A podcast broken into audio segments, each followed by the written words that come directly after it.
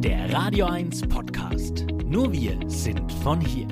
Wie ordnest du die ganze Geschichte ein und äh, was sagst du dazu? Na, ist das Schlimmste, was ich befürchten konnte, ehrlich gesagt, was jetzt passiert. Also ich berichte seit fünf Jahren von dem Krieg in der Ostukraine. Das ist ja nicht, dass der jetzt angefangen hat. Jetzt weitet er sich aus. Ich fand es schon immer extrem gefährlich, dass wir mitten in Europa einen Krieg haben und jeder schaut weg. Jetzt kriegen wir wahrscheinlich gerade eine bittere Lektion dafür. Und für die Menschen ist es natürlich eine, eine riesige Katastrophe. Das kann Flüchtlingsbewegungen bedeuten. Und letztendlich, wenn, wenn die Sache wirklich völlig außer Kontrolle gerät, dann stehen wir wirklich am Fuß von einem neuen Weltkrieg. Das sind dramatische Einschätzungen von dir in dem Moment. Du hast gesagt, du warst im Donbass in der Ostukraine seit acht Jahren. Ist da bereits Krieg? Wie muss man sich das vorstellen? Also, was waren da für Situationen? Was sagen die Einwohner dort vor Ort? Wie, wie hast du das alles erlebt? Also, der Krieg jetzt bis zur Invasion, es war ein vor sich hin köchelnder Stellungskrieg mit mehr oder weniger heißen Phasen dann in den vergangenen Jahren. Aber für die Menschen bedeutet es, hat es natürlich bedeutet, dass wirklich da Unsägliches erdulden mussten. Zum Beispiel in der Stadt Avdivka, wo ich war, da hat man wirklich den, den Lärm vom Krieg, also den hat jeder in dieser Stadt gekannt, weil praktisch in den Vororten, da verliefen die, die Schützengräben der verfeindeten Parteien. Man muss sich wirklich so vorstellen, also durch den Donbass, da ziehen sich eben über hunderte von Kilometern parallel die Schützengräben und es wird aufeinander geschossen. Und jetzt eben verläuft die Phase heiß und die Sache weitet sich eben aus. Du hast ja immer noch viele Kontakte in die Ukraine. Ähm, äh, was sagen die dazu? Das muss ja für die eine menschliche Katastrophe sein im Moment, was da gerade passiert. Ja, also habe ich Kontakt gehabt mit einer guten Freundin aus Kiew. Das ist eine junge Frau. Für die war das natürlich die Hölle. Die hat die, die, die Explosionen gehört vom Flughafen, der auch beschossen worden ist. Die Sirenen sind gegangen. Eine Katastrophe für die Menschen. Also eine, eine riesige Angst da.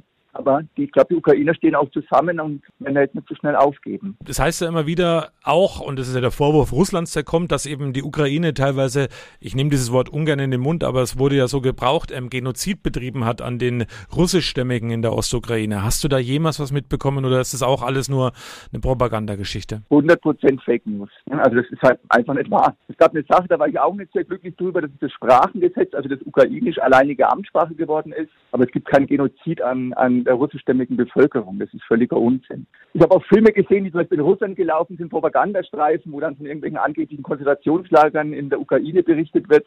Also praktisch diese Sache mit dem Krieg, da bereitet schon äh, Putin auch seine Bevölkerung da langfristig darauf vor, also dass es so weit kommt. Dafür hat er wirklich ähm, fast 20 Jahre lang seine Armee aufgerüstet und eine moderne offensive Armee umgewandelt, die er jetzt hat. Und er hat ja auch ganz klar gemacht in einem Essay im vergangenen Jahr, im Sommer, dass er die Ukraine, also dass er die Ukraine nicht als Nation anerkennt ne, und dass er auch die Staatlichkeit der Ukraine damit nicht anerkennt.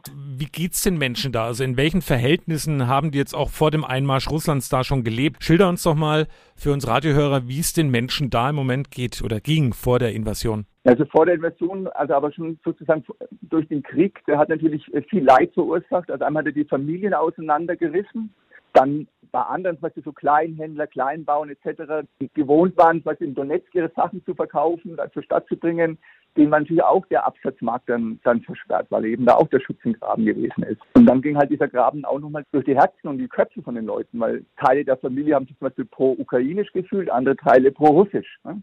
Und am Anfang haben wir noch miteinander telefoniert und irgendwann ähm, hat dann halt leider der Hass gewonnen und dann sind oft die Gespräche zum Erliegen gekommen. Also die, dieser Krieg praktisch, der zerreißt wirklich die Menschen dort. Und ich glaube, das ist ganz wichtig zu sagen, ist der wirklich der Ukraine aufgezwungen worden ist. Wie schätzt du, wie geht das jetzt weiter? Was wird passieren? Was wird da in der Ukraine passieren? Was wird in der Ostukraine passieren?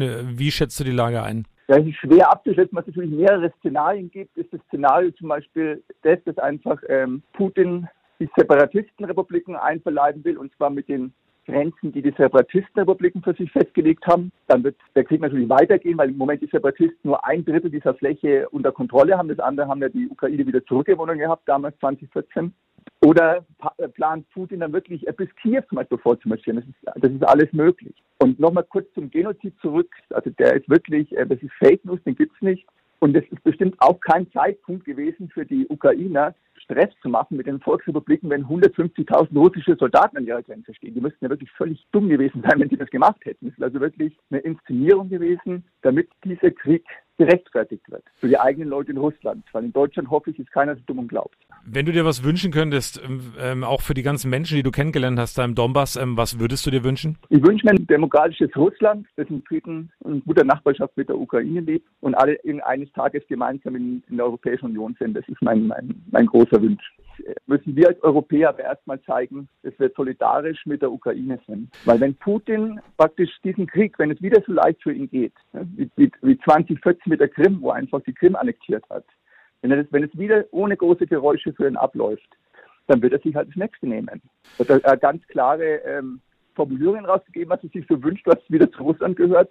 Und da gehört nicht nur die Ukraine dazu. Danke für deine Einschätzung. Da waren wirklich sehr spannende Sachen dabei. Und dir alles Gute. Das Wichtigste ist, bleib gesund und ähm, wir werden uns wieder mal hören, auf jeden Fall. Ja, vielen Dank. Ne? Till, mach's gut. Ciao. Also dann, ciao, ciao. Euer Sender für die Region zum Mitnehmen der Radio 1 Podcasts. Wir freuen uns über eure Abos bei Spotify, Apple Podcasts, Google Podcasts, Amazon Music und bei dieser und natürlich auch über alle Kommentare und Bewertungen. Mehr zu Radio 1 findet ihr auf www.radio1.com.